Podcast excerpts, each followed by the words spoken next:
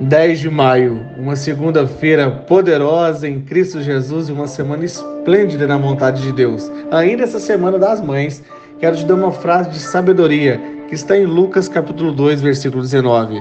Maria, porém, guardava todas essas coisas e sobre elas refletia em seu coração. Pai Celestial escolheu Maria e a capacitou com muita sabedoria e conhecimento. Sendo assim, mulher, modela as pessoas certas. Deixa o passado no passado, se envolve com as coisas de Deus. Tem um futuro esplêndido te esperando.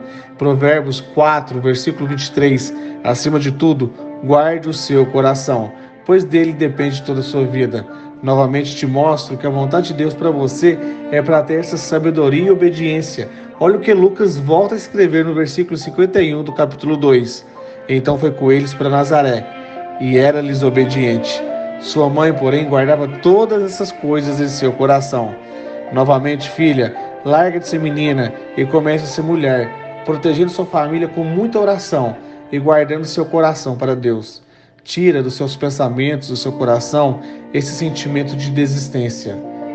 Está na hora de começar a ser madura e guardar os mandamentos do seu coração. Meu filho, minha filha, se você aceitar as minhas palavras e guardar no seu coração os meus mandamentos. Estudar Provérbios, capítulo 2, versículo 1. Meu filho, minha filha, não se esqueça da minha lei, mas guarde no coração os meus mandamentos. Isso dá Provérbios, capítulo 3, versículo 1.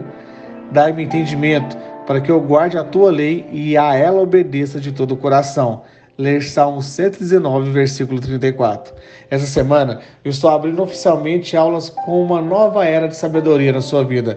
Serão três masterclass. A primeira será daqui a pouco, 11 horas, com o tema Zerar estoque e aumentar suas vendas uma semana 100% online e 100% gratuita. Se você acha que faz sentido, coloque um despertador. Será no Instagram smartdigital.meteórico. Lembrando que teremos prêmios de mentoria individual para destravar seu mundo digital ainda em 2021.